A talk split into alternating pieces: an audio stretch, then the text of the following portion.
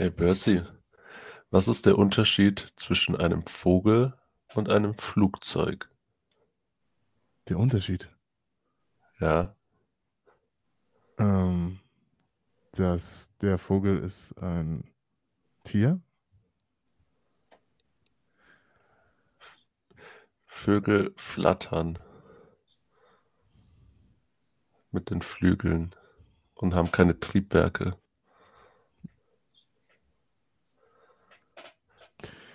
Perfekt.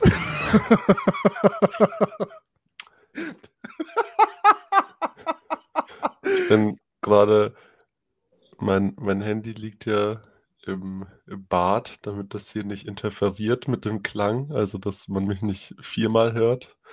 Und Mhm. dann habe ich das, äh, das Gezwitscher von den Vögeln die ganze Zeit gehört, weil die da immer vor dem Fenster rumsitzen und irgendwelche Veranstaltungen abhalten. Und dann bin ich rübergegangen, habe so das Fenster aufgerissen und mich schauen so lauter Spatzen an und ich so ksch, ksch. ich war auch schon verwirrt. Ich habe sie auch die ganze Zeit im Hintergrund gehört. Und die gucken mich nur so an und ich dachte mir, so, so verscheucht man halt Spatzen, aber irgendwie waren die genauso verwirrt wie ich. Oh mein Gott. Die haben Geil. nicht so ganz verstanden, was ich ihnen mitteilen möchte, glaube ich. Ähm, erstmal, Stefan hat mich am Freitag gefragt, ob ich jemand bin, der seine Füße aktiv wäscht. Boah, das ist eine ganz, ganz heiße De Debatte. Ich glaube, da gibt es die unterschiedlichsten Meinungen. Heilige Scheiße, okay, sehr interessant. Ich, ich glaube Ähm, tatsächlich, dass die meisten Leute sich einfach in die Dusche stellen und überall so aktiv bewaschen, außer an den Füßen, weil ja, safe, safe. Weil da läuft ja sowieso alles hin. Safe, safe. Ähm, nee, also ich bin da so ein 50-50-Mensch. also ich mache das immer so je nach, je nach Situation, ob ich mich überhaupt runterbücken kann, weil ich vielleicht so fertig bin, dass, gar, dass ich gar keinen Bock drauf habe. Ähm, also es wird, manchmal mache ich es aktiv, manchmal aber tatsächlich auch einfach nicht. Äh, aber ich kenne, also es gibt die unterschiedlichsten Meinungen dazu. Ich habe schon gehört, dass Leute gesagt haben, sie waschen sich nicht mal das Bein. okay, also jetzt wird es kriminell. ja. Wäschst du die Vor allem als, als Mann musst du ja in der Regel die Beine schon waschen, weil ich meine, die meisten Männer haben ja eine mehr oder weniger präsente Beinbehaarung. Und ich finde, überall, wo Haare sind, muss man auch auf jeden Fall schaumig durchwaschen. Nur da, wo Haare sind? Nein, aber besonders da, weil da bleibt ja mehr Schmutz irgendwie hängen. Ja, stimmt schon. Das stimmt. Okay. Okay. Mhm, mhm. Und vor allem ist auch oft da, wo, wo Haare sind, auch habe ich das Gefühl, wenn das Wetter halt so komisch ist, die Haut vielleicht ein bisschen trockener oder du kriegst so ein bisschen so, halt so schuppige, weiß nicht, so, weißt du, hast das auch, wenn du so am Bart zum Beispiel, wenn dein Gesicht äh, trocken ist, so wenn, wenn das Wetter umschwingt im Winter, dass dein Bart so ein bisschen, ja, auch wie, wie schuppig wird, wenn du den nicht, nicht richtig äh, pflegst. Ich glaube, ich, ich darf meinen Bart noch nicht als Bart bezeichnen, deswegen kann ich da, Ja. glaube ich, noch nicht mitreden. Es ist halt, ich weiß es nicht. ey. Also wenn, wenn, wenn es halt auf jeden Fall so trocken ist, also gerade so an den Beinen hat man ja in der Regel auch so ein bisschen dichtere Haare wie äh, irgendwie halt so barthaarige Haare und, und nicht so weiche ja, Haare. glaube ich. Ich glaube, da redest du nur von dir. Ich glaube, nicht wir, nicht alle Männer. Also komm, an den-. An den Beinen hast du doch andere Haare als irgendwie jetzt an den Armen. Also, Boah, ich glaube tatsächlich nicht. ach, du bist so ein riesiges, nacktes Baby, ey. Kein Scheiß, ich habe echt wenig Behaarung. Also ich hätte das auch nicht, also allgemein dafür, dass ich, selbst für meine Gesichtsbehaarung, ich habe ja einigermaßen Gesichtsbehaarung, nicht viel, aber zumindest so eine gute Grundlage. Aber meine Beine sind einfach so gefühlt wie meine Arme irgendwie. Vielleicht so ein ganz kleines wenig mehr. Egal, ich will da jetzt nicht mehr drüber reden. Aber auf jeden Fall, ähm, ich finde, dass man sollte schon zumindest mal gelegentlich darauf achten, seine Füße auch aktiv zu waschen. ja, safe. Also, ich meine, wenn du jetzt halt in Strümpfen und Schuhen unterwegs bist, aber eine kurze Hose anhast, dann würde ich tatsächlich auch eher das Bein priorisieren, weil das ja so richtig exposed ist gegenüber äh, Umwelteinflüssen. Aber ich meine, Füße, die werden ja in der Regel dann doch mal ein bisschen stinkig, wenn die irgendwie ein bisschen schwitzig, so im Schuh vor sich hin modern. Also das sollte man schon im Hinterkopf haben, wenn man sich wäscht, dass man das womöglich angreifen sollte. Angreifen, geil. Ähm, ich habe ich hab jetzt hier ne, die nächste Notiz, die ich hatte, war wie ein großer Schwanz. Und ich habe schon wieder keine Ahnung mehr, worum es da ging. Ich weiß, dass es auf jeden Fall auch äh, im, im Verlauf dieses Abends war. Also ich habe am Freitag halt Tür gemacht, äh, weil seit Mittwoch, zumindest in Bayern, wieder die Gastronomie länger als 22 Uhr geöffnet sein darf. Aber ihr serviert auch Ding, ihr serviert auch Essen, oder? Ja, also halt. Ich bin, ich bin so verwirrt von diesen Regeln, wirklich. Äh, also ja, es, du kannst auch was essen. Ich weiß jetzt nicht, ob man da jetzt zum Essen unbedingt hingeht, aber man kann was Richtiges essen, ja. Genau, das ist ja, genau, darum geht es ja. Der, also per Definition muss ja was zu essen angeboten ja, ja. werden, damit es aufmachen darf. Okay. Ja, weil irgendwie, keine Ahnung, ich, ich krieg so mit, dass irgendwie eine Bar offen hat und irgendwie die Bar bei uns so in, in der Stadt, in der kleinen Stadt, darf irgendwie nicht aufmachen und bin dann verwirrt, weswegen da die einen Regeln gelten und hier die anderen, wo es alle, ach, keine Ahnung. Es geht ja, nicht. Also da, dass diese Regeln irgendwie undurchsichtig und schwachsinnig sind, größtenteils, da müssen wir jetzt nicht drüber reden. Das äh, ist ja, glaube ich. Äh, ach so, ja. Äh, übrigens, äh, weil manchmal Leute sagen, dass ich irgendwie so Stellen habe, wo ich einfach viel, viel mehr rede, muss man auch dazu sagen, dass Percy auch gerne mal einfach aufsteht, um seine Shisha aufzumunitionieren.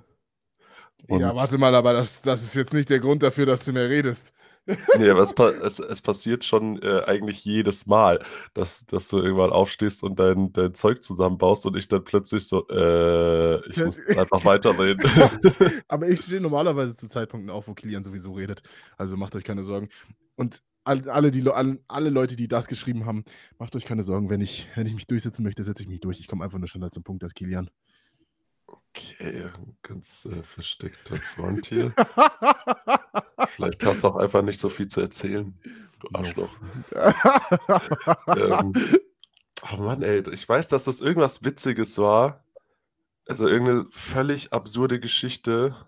Ah, jetzt weiß ich's. Genau, der, der ähm, mein, mein Chef vom, vom Club und so, der ist ja jetzt so äh, Mitte 50 und der ist ja hier auch ähm, also der, der arbeitet hier seit jeher halt in der Gastronomie. Der hat, glaube ich, tatsächlich Chemie äh, oder Chemieingenieur oder so studiert hier in Erlangen und äh, ist, hat dann halt nebenbei angefangen, in der Bar zu arbeiten und ist dann halt irgendwie so hängen geblieben in der Gastronomie. Ne? Und das ist einer der wenigen Gastronomen in Erlangen, der sich wirklich jetzt äh, über die Jahrzehnte halten konnte, weil die meisten, so weißt du, in den 80er, 90er Jahren ging es hier richtig ab, was Gastronomie anging. Und das hing auch damit zusammen, dass hier halt früher noch die äh, Kaserne von den Amis war. Und zusätzlich gab es halt in den umliegenden Städten, auch den größeren Städten wie Nürnberg, was ja äh, rund fünfmal so groß ist wie Erlangen, äh, gab es halt eine Sperrstunde in der Nacht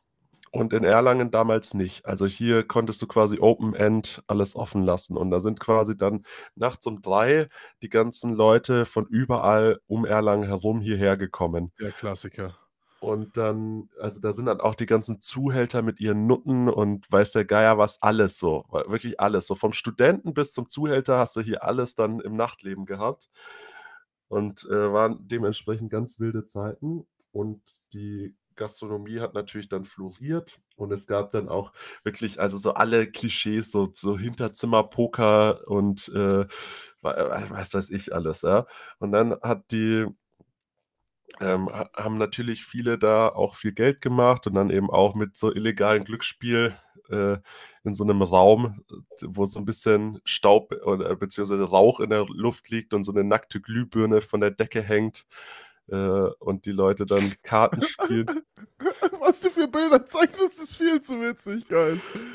Und dann, äh, da sind aber viele halt, äh, haben sich da dann quasi nicht gehalten wegen äh, halt Alkohol und Drogenmissbrauch und so alles, wie man es halt kennt, ne?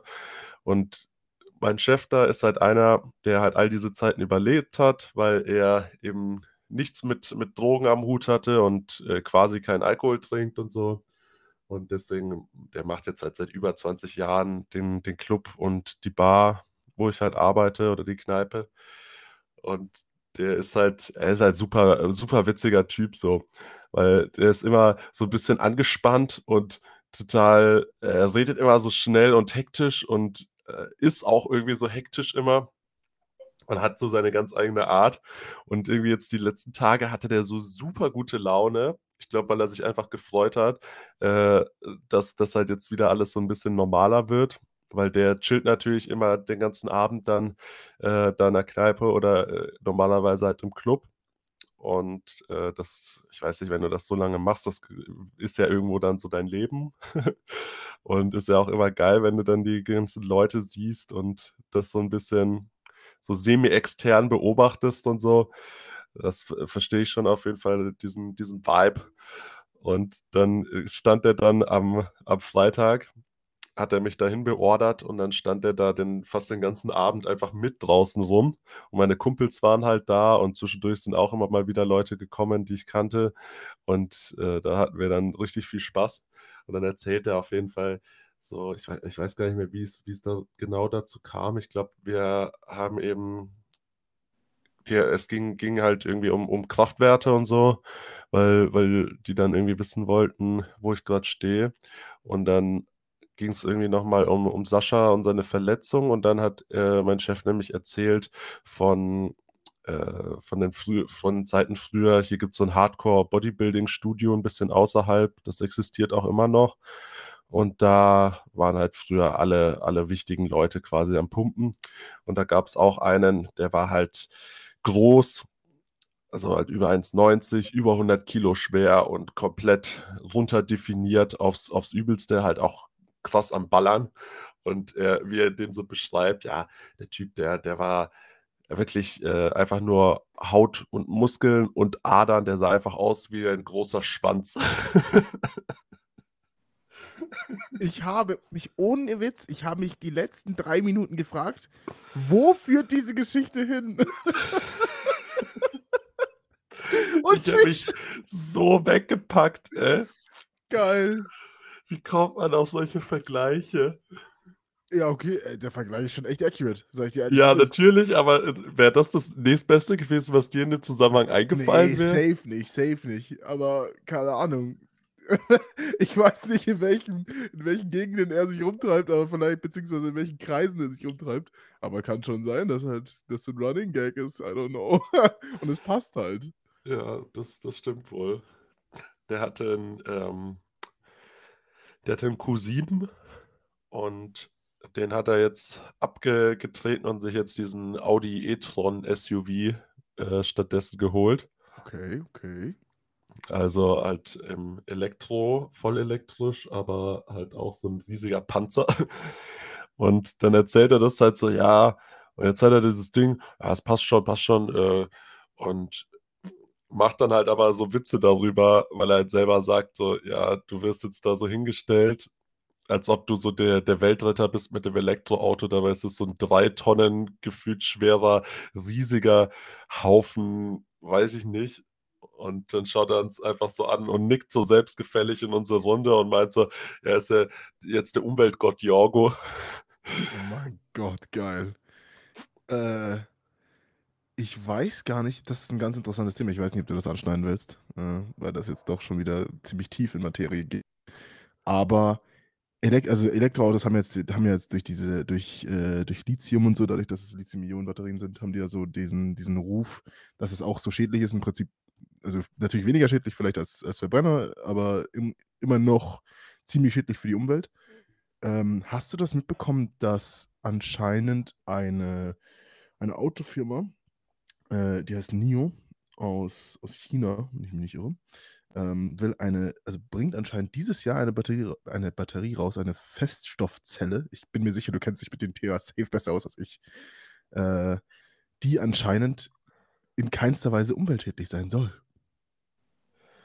Also, das, das Problem ist ja, dass du bei den modernen Fahrzeugen hast ja nicht nur eben jetzt die, die Batterie bei, bei den Elektroautos oder halt den, die Verbrennermotoren als solche, als, als Umwelt, schädliche Bestandteile des Fahrzeugs, sondern e etliche Teile in, in den Fahrzeugen durch diese ganze Digitalisierung des Autos. Äh, du brauchst ja für die ganzen Prozessoren, Computerchips, was auch immer du da alles drin hast, auch ganz viele so seltene Erden und Edelmetalle, die irgendwo von, von Kinderhänden geschürft werden. Ähm, deswegen, keine Ahnung, äh, müsste man sich mal damit auseinandersetzen, wie das Fahrzeug denn so in der Gesamtbilanz dasteht. Aber klar, wenn du, wenn du es schaffst, natürlich, also ich meine, die, die Akku, Technologie ist ja das, was, womit das Elektroauto im Moment noch so steht und fällt. Das, das, was du irgendwie in den Griff kriegen musst, dass es sich wirklich als äh, halt in, in der Gesamtbilanz irgendwie wirklich rentiert und nicht nur einfach auf dem Papier schön aussieht. Weil du natürlich, äh, ich meine, du, du baust Autos und die befördern in der Regel eine Person wahrscheinlich und werden aber immer, immer schwerer. Und äh, hier halt auch, weil die Batterien eben so viel Platz einnehmen und so viel Gewicht einnehmen. Und ich, ich glaube, dass, dass man da auf jeden Fall auch äh, dringend dran arbeiten muss, weil ich meine, das ist ja, ist ja Irrsinn, das, also wenn du dir mal anschaust, wie, wie Autos seit den 80er Jahren gewachsen sind und, und wie die dann in der Regel besetzt werden, also jetzt unabhängig ob elektrisch oder Verbrenner und dann wie die Gewichte der Fahrzeuge immer höher werden. Weil es, sind ja, es ist ja nicht nur Kraftstoffverbrauch und ähm, irgendwie die, die Gewinnung der Ressourcen. Okay, ich glaube, äh, Percy erstickt gerade an seiner Shisha. Ja, ich musste husten, ich habe mich verschluckt. oh. Sondern du hast ja dann auch, also Du hast ein 5 Meter langes Auto, was 2,2 Tonnen wiegt, wo dann ein Percy drinnen sitzt, so weißt du. Ich, ich könnte dich ja, auch in eine Schubkarre setzen und äh, dann durch die Gegend karren. Ähm, ich, also, wenn ich dich buchen kann, kein Problem, ja, dann machen wir das so. Ich glaube nicht, dass es eine Schubkarre gibt, die das äh, aussetzt. Aber, aber, verstehst du, was ich meine? Die, ja, absolut. Das, äh, du hast ja dann, ich meine, Hauptproblem mit ähm, Feinstaub zum Beispiel sind ja weniger Abgaspartikel, sondern Reifen- und Bremsabrieb, ja. Und wenn du jetzt natürlich, deswegen produzieren ja Elektroautos genauso Feinstaub, weil wenn du Aha. natürlich jetzt ein äh, 2,5 Tonnen Auto hast, dann ist es, wird es zwangsläufig Reifenabrieb äh, produzieren, weil halt diese 2,5 Tonnen äh, auf den, auf, genauso auf vier Reifen über den rauen Asphalt gleiten. Und natürlich auch noch, äh, wenn du immer mehr Leistung und Drehmoment gerade bei den Elektroautos hast und die Leute dann da reinsappen wie die Blöden, äh, der Reifen muss das ja irgendwie auf die Straße bringen und der, der Abrieb, der da produziert wird, der geht ja dann ins Unermessliche.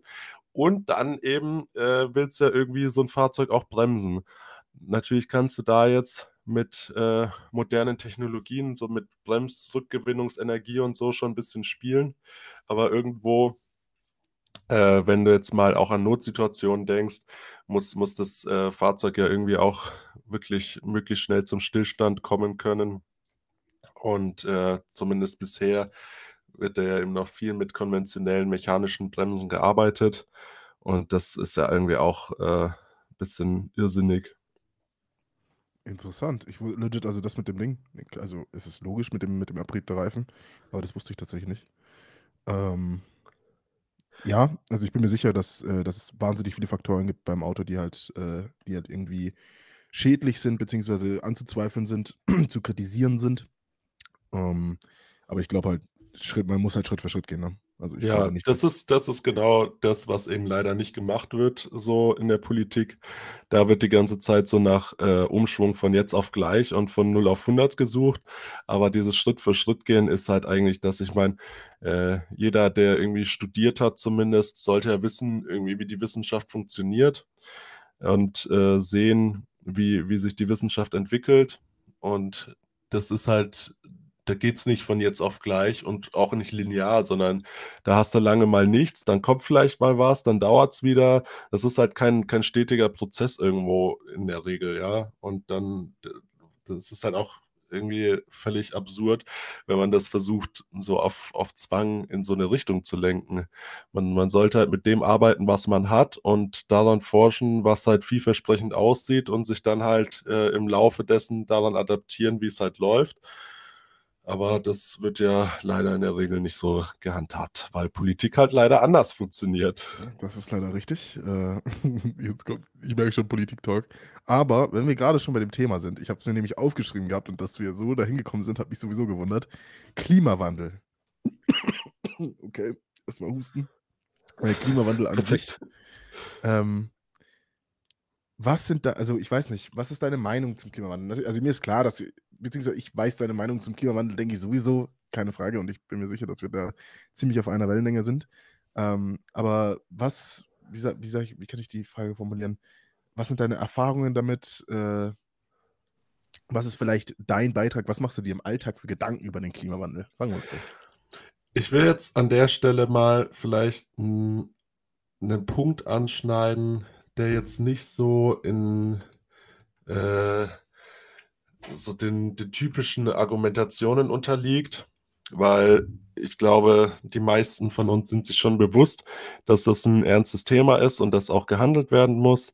Und viele denken halt, glaube ich, schon eher so in die Richtung, was man so möglichst, äh, ja, weiß ich nicht, also möglichst drastisch unternehmen kann, was ja irgendwo auch Sinn macht ich bin ja auch überhaupt kein Fan von diesem, ja, wir, wir setzen jetzt mal an, an den kleinen Stellstrauben zuerst an. Dankeschön, da, da will ich auch noch zu kommen. Hundertprozentig. Da, genau dazu will ich auch noch kommen.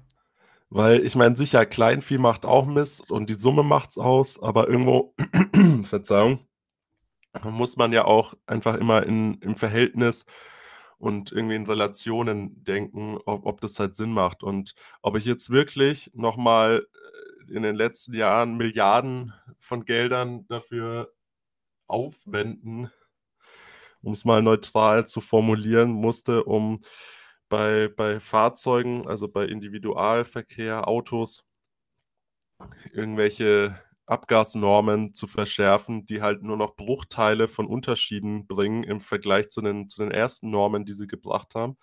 Also so von, von keiner Norm auf Euro 1 versus von Euro 6 auf Euro 6D Temp oder so.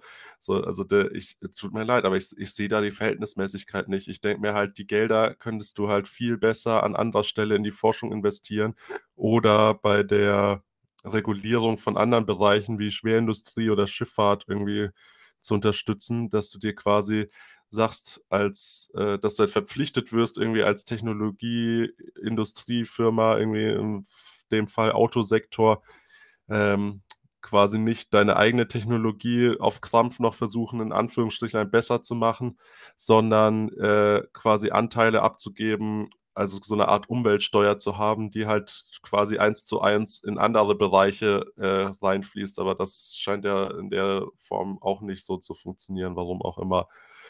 Aber da will ich jetzt auch gar nicht eben so tief rein diskutieren. Verzeih mir, wenn ich jetzt schon wieder so lange am Stück rede. das Lachen dann!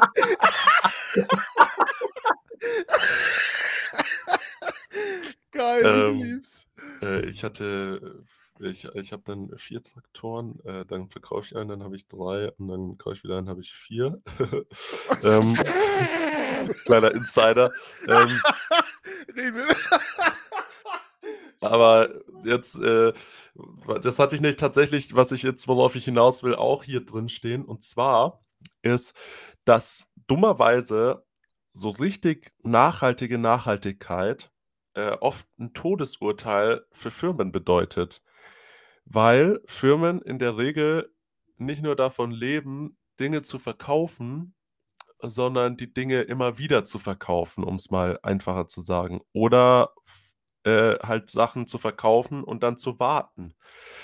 Jetzt ist es zum Beispiel so, du hast irgendwelche Bauteile, die mechanischer ähm, me mechanischer Belastung unterliegen. Ja? Jetzt mal als, als konkretes Beispiel, was man sich gut vorstellen kann, gibt es irgendwie in Indien riesige Staudämme und die produzieren Strom mit Wasser, was da durch eine Turbine läuft.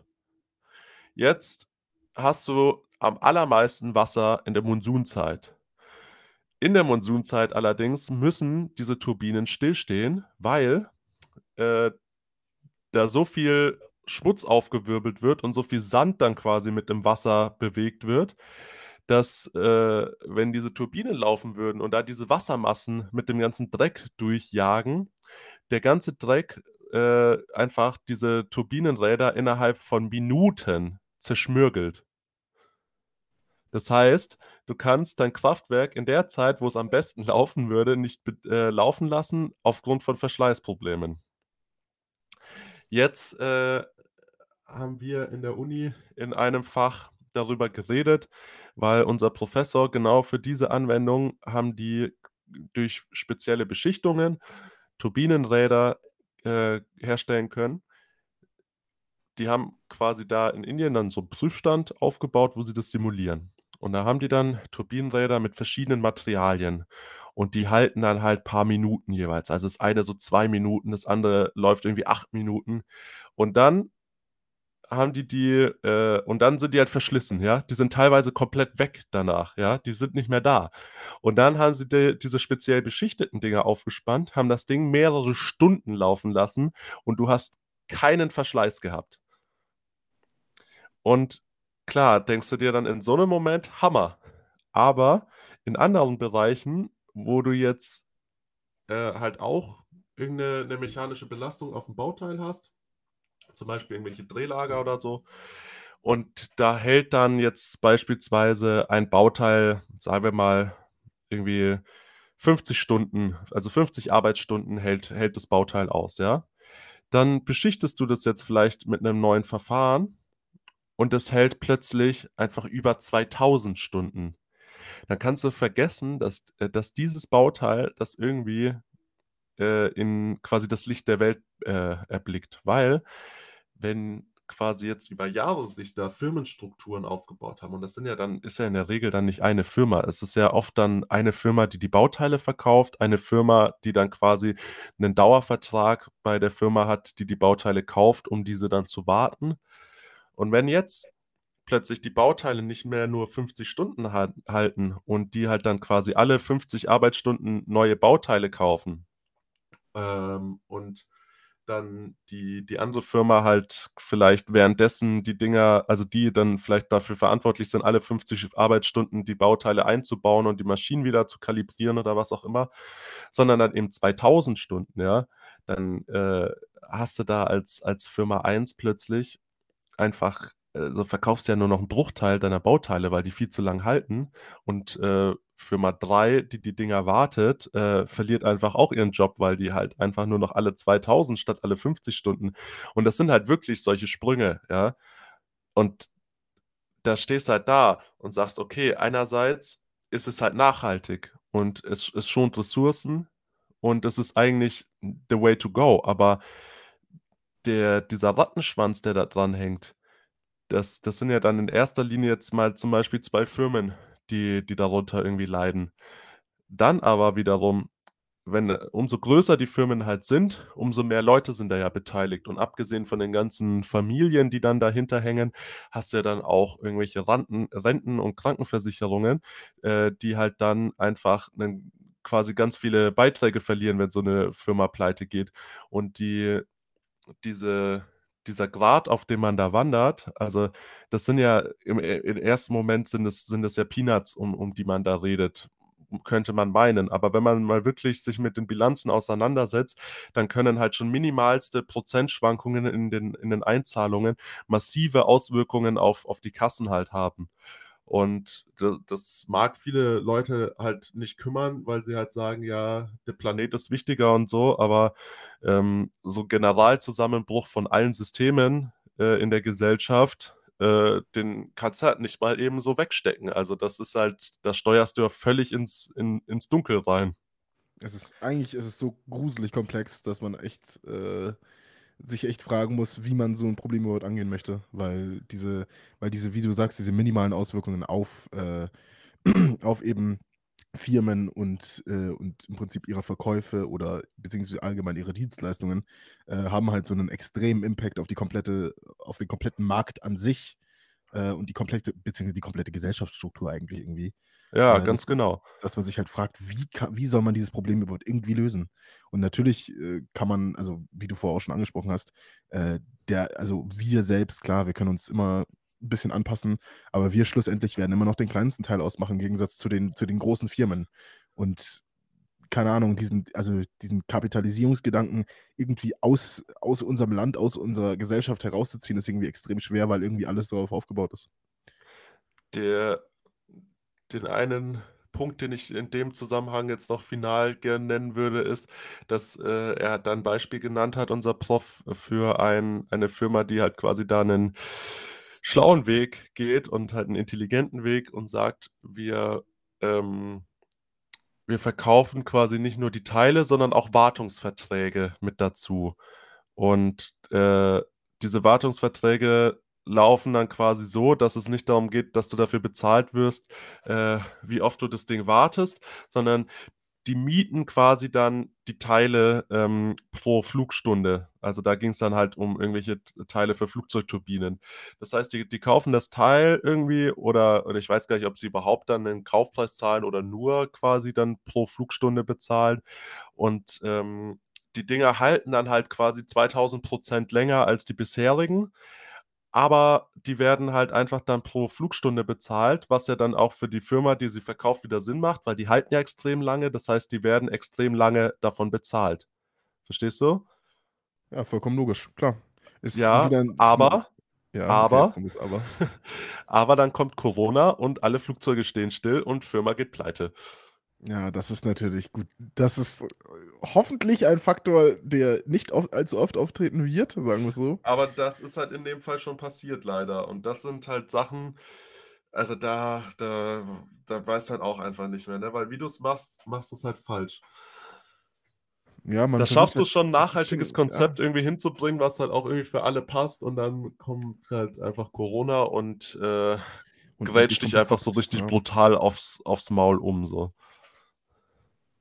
Ja, also es ist schon klar. Also immerhin war es ein, es ist ein smarter Ansatz und ich bin mir sicher, genau solche Ansätze braucht man, um, ja. äh, um dieses Problem in irgendeiner Art und Weise zu lösen. Klar, es kommen immer un, ungesehene Faktoren ins Spiel, die dich halt komplett, wie du gesagt hast, umgrätschen können. Äh, ja, weil so eklig, weißt du, so richtig so, so eine Blindzeit-Grätsche. Ja, das kannst, damit kannst du halt auch gar nicht rechnen. Es ist halt so unberechenbar. Du hast nicht mal den Ball und wirst umgegrätscht. Ja. So. kriegst selber noch eine rote Karte dafür. Geil. Ja, echt so. Das ist, äh, das ist Treffen. Ja, ganz, ganz übel. Also. es ist eine wahnsinnig beschissene Situation. Vor allem du bist danach noch von deinem Coach aus dem Team dafür geworfen. dafür, dass du gegrätscht wurdest und ja. die rote Karte kassiert hast. Ja. Geil. Ähm, ja, so, so funktioniert aber kapitalistische Wirtschaft. Ja, basic, das ist halt, ja, es ist das, das Problem. Und ich habe das Gefühl, viele Leute machen sich, wie du es gesagt hast, halt einfach äh, dadurch zu sagen, ja, der Planet ist halt so wichtig wie nichts anderes. Aber schlussendlich, wenn sie am Essenstisch sitzen und kein Geld mehr verdienen können, weil das komplette System zusammenbricht, dann bin ich mir auch sicher, dass die Leute auch einsehen werden, dass das Problem halt einfach nicht so einfach zu umgehen ist. Auch wenn der Planet das Wichtigste ist, schlussendlich. Ja, das, äh, ich meine, das Ding ist halt, wir müssen halt irgendwo also, es ist irgendwo die gleiche Diskussion mit, ob ob 'n ob 'n Land Militär braucht. Also, ich meine, klar können wir sagen, wir wollen keine Kriege führen, also brauchen wir kein Militär. Aber solange halt einfach andere Gruppierungen, die uns vielleicht nicht so geil finden, halt bewaffnet sind, müssen wir es halt auch sein, so, weißt du? Und es, es wird halt einfach niemals zu einem Punkt kommen, dass es nur in Anführungsstrichen gute Menschen gibt, die das Gute für die Gesellschaft und für den Planeten wollen. Und äh, bis dahin muss man halt immer alle Eventualitäten in irgendeiner Weise im Hinterkopf haben oder halt, ja, weiß nicht, alles, also ich meine, am Ende kannst du sonst halt alles nur mit Gewalt durchsetzen, so und naja, weiß ich nicht.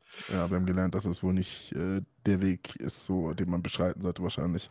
Ähm, was ich aber, also welches Video ich noch äh, anbringen möchte, ähm, zu dem äh, kleinen Vieh, Vieh macht auch Mist und jeder, der, äh, der Leute kritisiert, äh, die meinen halt, die fliegen viel, äh, beziehungsweise die Leute kritisiert, die halt viel fliegen oder allgemein überhaupt fliegen und nicht unglaublich auf ihren CO2-Fußabdruck achten weil ich diese, ich habe das Video irgendwie vor zwei Monaten gesehen oder so, aber das Video von Simplicissimus, wie dich der, beziehungsweise wie der CO2-Fußabdruck äh, dich manipuliert. Äh, weil das, glaube ich, ganz gut aufzeigt, äh, dass schlussendlich der Markt an sich äh, sozusagen wesentlich, also eine, einen wesentlich größeren Beitrag zum Klimawandel leistet, als es der individuelle Mensch tut. Und selbst wenn wir alle zusammen aufhören würden zu fliegen und von heute auf morgen aufhören würden, Auto zu fahren und äh, nur noch vegan essen, selbst dann hätten wir immer noch äh, wenig gewonnen, im Gegensatz zu dem, was Firmen erreichen könnten, wenn sie natürlich nicht diese Einschränkungen hätten, äh, die der Markt an sich sich selbst sozusagen auferlegt. Ja, ich meine, die, ich hatte erst, erst irgendwie vorgestern die Diskussion im Biergarten beim Stammtisch. äh, wie, wie Männer das in meinem Alter halt so machen. Äh. In deinem Alter? Meine Stimme, ey.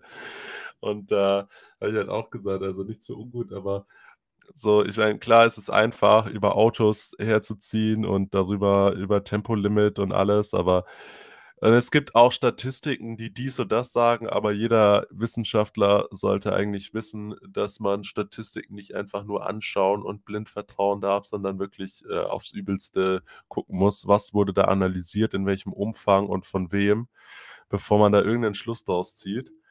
Aber äh, naja, wollen wir jetzt nicht das Thema auch noch aufmachen, aber ist halt so, keine Ahnung, du guckst dir halt mal an, wie viele Schiffe brauchst du, um die komplette, also das komplette Abgasverhalten der, der Autoflotte ganz Deutschlands quasi aufzuwiegen. Und äh, das sind halt nicht viele. Und da denkst du dir halt, warum können wir nicht da einfach radikaler ansetzen? Äh, und halt, anstatt dass wir halt da, wo es halt für die Industrie leicht ist, nämlich am Endverbraucher. Ich meine, das ist nichts anderes passiert ja. Im Endeffekt werden ja die ganzen Geschichten mit, mit Autos, äh, weil, weil sie ja dem Individualverkehr dienen, ja auf uns als Endverbraucher abgewälzt. Richtig. Wir als Endverbraucher sind aber schlussendlich halt auch nicht die, die den größten Beitrag dazu leisten, beziehungsweise also zum CO2-Ausstoß leisten und deswegen ist diese ganze Debatte halt irgendwie eigentlich ziemlich schwachsinnig. Und wie du gesagt hast, schlussendlich ein paar Schiffe äh, sind halt schlussendlich, also die halt rumfahren im Jahr, sind halt für unseren kompletten CO2-Ausstoß mit unseren allen Autos verantwortlich.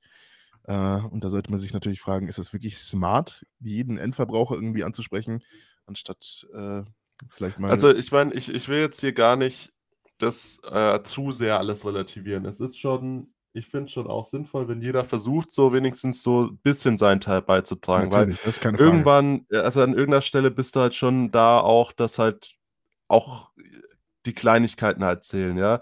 Ich will einfach nur immer wieder das in Frage stellen, ob, ob wirklich die, die Wege, die gerade von der Politik eingeschlagen werden, halt in Relation das Richtige sind. Weißt du, ich will da jetzt nicht, dass hier irgendwelche Diskussionen losgetreten werden und Leute mir irgendwelche Rechnungen aufstellen, was ich alles alleine erreichen kann. Alles schön und gut, aber es, ist, es ist wieder auch die Diskussion mit äh, e-, Elektroautos, die wir in Deutschland halt immer noch äh, den Strom halt zu großen Teil aus, aus Kohle ziehen. Dann kannst du auch wieder sagen, okay, aber ich tank mein Elektroauto bei mir zu Hause an der Solarzelle. Super, Hammer, aber ähm, dafür verbrauchen dann halt deine ganzen Nachbarn Kohlestrom. Äh, ja, also ich meine, keine Ahnung, was, was, was, was gewinnst du damit, dass du sagst, du steigst aus der Atomkraft aus und baust dafür Kohlekraftwerke? Wirklich, also wenn wir mit dem Thema anfangen, ich werde ganz sauer. Ich werde richtig ja. sauer. Weil das ist so, dieses, du hast so, ein, so dieses extrem negativ konnotierte Wort äh, Atomkraft. Und deswegen, nur weil es so negativ konnotiert ist und weil du Wähler bekommen musst, heißt es Ausstieg aus der Atomkraft. Schlussendlich steigen wir aus der Atomkraft aus und haben einfach keine wirkliche Alternative und stehen jetzt schlussendlich dumm da, ziehen jetzt halt Strom aus dem Ausland. Aus, aus Atomkraftwerken? Ja, aus Atomkraftwerken so. Und du fragst dich einfach nur so, Und zwar für einen, also, na, da sollen sich die Leute mal damit auseinandersetzen. Äh, wir beziehen Strom aus Finnland, aus 'nem Atomkraftwerk und schau schaut gerne mal einfach nach, äh, zu was für Preisen, ja? Und, äh, da fragst du dich halt auch also, ich glaube, Strom in Deutschland ist ist teuer wie wie nirgends anders. Es ist es ist ganz, ganz krank. Zu welchen Preisen und zu also, auch welche, äh, wie sagt man das wie sicher die Atomkraftwerke in den anderen Ländern überhaupt sind. Das ist halt auch noch das Gruselige. Wir beziehen Strom aus Atomkraftwerken, die halt wesentlich gefährdeter sind, äh, also, und also, wie sagt man das, bei denen Unfälle wesentlich wahrscheinlicher sind als bei den Atomkraftwerken, die wir halt hier hatten. So, und dann denkst du dir halt so: „Okay, but why?“ So, schlussendlich, wenn du's besser machen kannst und eine Zwischenlösung, wie gesagt haben, Step für Step, äh, irgendwie etablieren kannst, dann denke ich mal, sollte man das auch schlussendlich ausnutzen und nicht, äh, frühzeitig aussteigen, weil man halt Wähler braucht. Das ist zumindest ich denke mal, das ist zumindest meine, äh, irgendwie, wie nennt man das, unqualifizierte Meinung zu dem Thema. Auch wenn ich natürlich nicht Ja, ich meine, Politik ist halt immer so irgendwie so Aktionismus. Also, Hauptsache irgendwas, äh, du du gibst das Signal, du machst irgendwas. Ob das am Ende dann Sinn Sinn macht, was du machst, ist irgendwie nebensächlich, aber Ja, das ist so traurig, das ist so krass. Hast du, äh, selber noch irgendwelche Sachen, die du da jetzt beitragen willst? Weil ich habe da jetzt so lang über diese Firmen und Du hast dich total verloren in dem Thema. Äh, ne, ich glaube, mit dem mit dem Simpli Simplicissimus-Video habe ich eigentlich so das größ den größten Teil von dem, was ich sagen wollte, gesagt. Also, allein schon mit dem Video, weil das ist weil das im Prinzip so das Hauptproblem dieser Klimawandeldebatte irgendwie, zumindest aus meiner Sicht, äh, auffasst. Und ja, damit bin ich durch. Weil, ähm, ich werde jetzt hier auch mal langsam schon Richtung Ende gehen, weil das ja hier muss ja heute 'n bisschen kürzer werden, weil ich muss gleich wieder ins Labor. Bin heute Nacht um 3:25 Uhr zu Hause gewesen aus'm Labor und jetzt, äh, werde ich gleich wieder drin sein. Ähm, ja, also, wir haben ja letztes Mal schon drüber geredet, die PCR-Laborgeschichte. Ähm, auf jeden Fall braucht Zeit alles. Müdes Lachen. Okay, ja, müdes Lachen. Ähm, also, darf ich noch ein kurzes Thema aufmachen, bevor du gehst? Ja, ich ha ich habe noch ein ein kleines zum Schluss dann auf jeden Fall. Okay. Aber das das ist nur kurz und Dann knapp und meins ist auch amüsant. kurz meins ist kurz, knapp und amüsant. Das habe ich mir schon im Urlaub gedacht, habe ich mir aber aufgespart, weil das irgendwie nie gepasst hat. Aber wenn wir schon so 'n kurzes Thema brauchen, dann bin ich auf jeden Fall gerne damit dabei. Und zwar, als du gefällt dein suffisantes Grinsen nicht. als du deine Blockflöte ausgepackt hast, habe ich mir natürlich Gedanken gemacht, welche Instrumente sind so Instrumente, die ich einmal gesehen habe und die gefühlt einfach verschwunden sind? Und dann Xylophone. genau, Xylophone. Dachte ich mir auch schon. Okay, aber hatten wir auch schon in irgendeiner Weise in irgendeiner Weise. Und dann kam kam mir irgendwie in in wieder diese diese Sache aus ich glaube, es war 2014? Ich bin mir nicht mehr ganz sicher. Ich glaube, es war 2014, in den Sinn. Vuvuzelas. Das ist doch kein Instrument, Alter. Doch, das ist 'n Instrument, Ja, hundertprozentig vielleicht irgendwo, äh, in in irgend 'ner afrikanischen Kultur so, Nein, nein, nein, nein, nein. Das ist auch also, mit dieser WM ist das auch hierher gekommen. Ja, der jeder Trottel hat da so 'ne so 'n Plastiktröte in der Hand gehabt, so Kein Scheiß? Aber hast du jemals danach wieder eine Vuvuzela gesehen? Nein, natürlich nicht. Heilige Scheiße, ich du das Ding ist, du warst halt schon älter. Wie alt warst du da? 21, als das als das Ganze war? Was? Das war 2010. War's 10 oder 14? Ich bin mir echt ich glaube, es war 14. Ich glaube, 10 14? waren ich glaube, 10 die WM war also, 2010 war in Deutschland, oder? Äh, ne, 2006 war in Deutschland. Echt? Ich bin mir echt nicht sicher. WM 2010. Äh,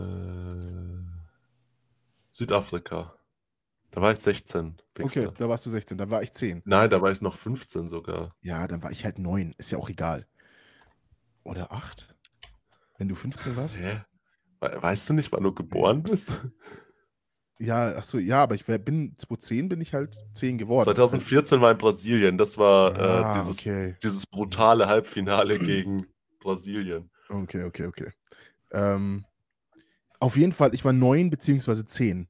Vuvuzelas haben existiert und waren für mich so ein total ein, das war ein Grundbaustein der Gesellschaft für mich.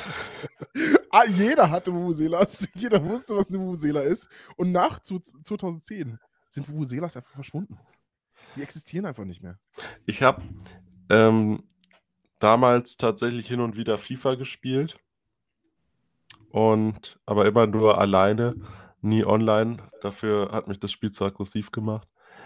Und jetzt äh, ist es 2010 und Fußball-WM und irgendwie ist halt Fußball so ein Ding und dann hast du auch Bock, halt äh, FIFA zu spielen und dann sitze ich da so und das Spiel fühlt sich völlig unrealistisch an, weil da die ganze Zeit Fangesänge kommen, statt nur Vuvuzela-Geräusche. Weil bei jedem Scheißspiel während der WM hast du nur gehört. Hä? Kein Scheiß. Es ist das weird, also keine Ahnung. Ich möchte jetzt keine, natürlich keine äh, afrikanische Kultur oder so. Ich glaube, die greifst du damit an, indem du dich ins Stadion setzt und zu Hunderttausenden einfach nur diese, diese Tröte reinpustest. Vor allem so ohne. Die stehen wahrscheinlich auch irgendwie so irgendwo so am Rand, äh, gucken so mit so einem leeren Blick einfach in die Richtung und sind so mit glasigen Augen. Am I a joke to you? Ich frage mich auch wirklich so, das muss ja irgendeinen musikalischen Kontext gehabt haben, eine Vuvuzela. Aber schlussendlich denkt man, wenn man an Vuvuzelas denkt, kein bisschen an Musik, sondern wirklich nur an die Fußball-WM 2010. Ja, White People. es ist so, das ist die beste Beschreibung für White People, kein Scheiß. Geil. Äh, ja, so viel Ich habe jetzt noch was, was Schönes für, ähm, ich meine, je, jeder kennt es im Gym.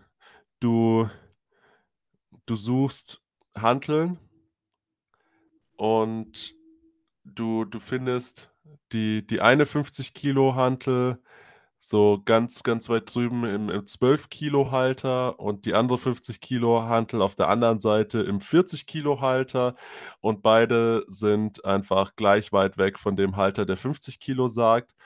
Äh, das sind halt einfach dann die Leute, die aus der Vorschule ausgeschieden sind, weil sie nicht bis 10 zählen können und Farben, Farben und Formen unterscheiden können.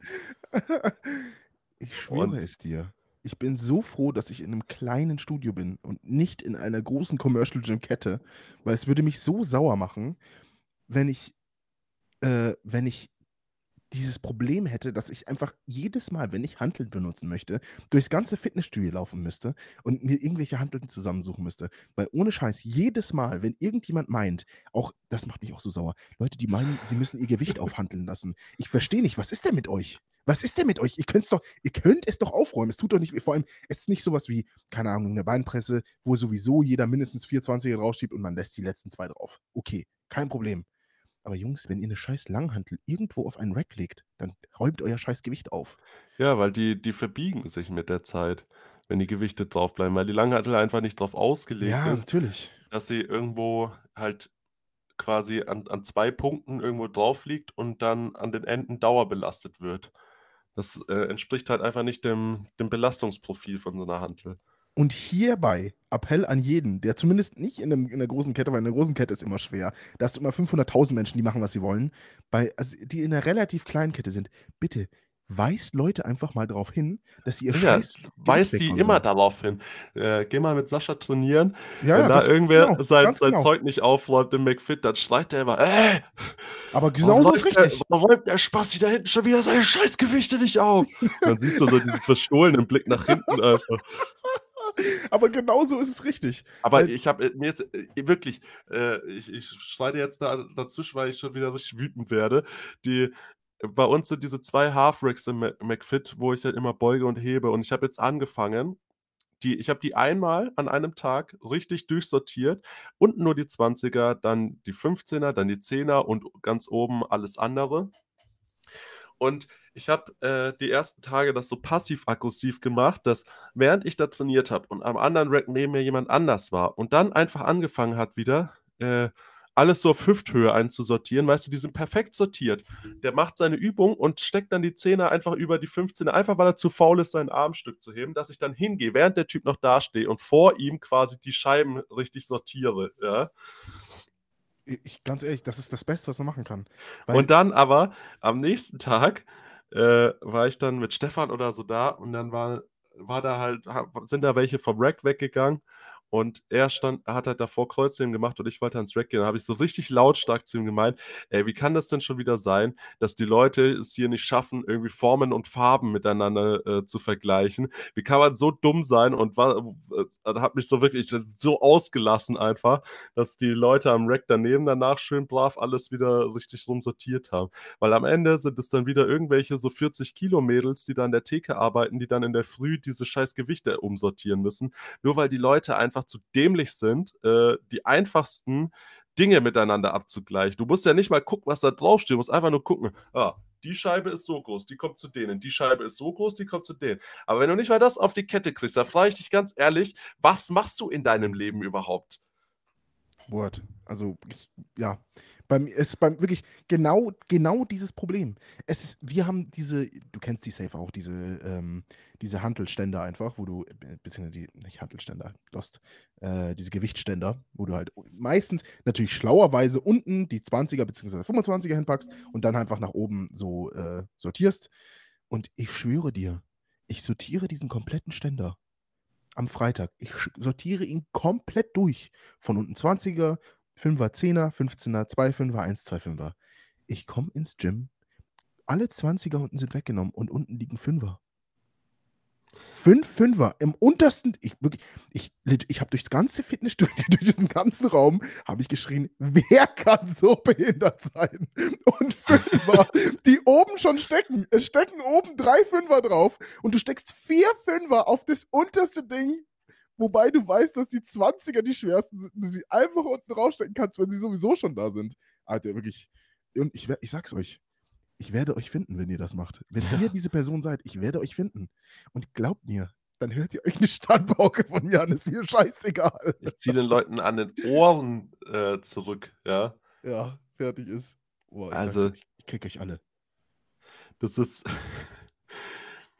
das, äh, die, die lustige Anekdote dazu ist, ähm, es gab, äh, gibt hier irgendwie so eine Firma Binöder, und die machen halt so so Rollos und sowas, ja.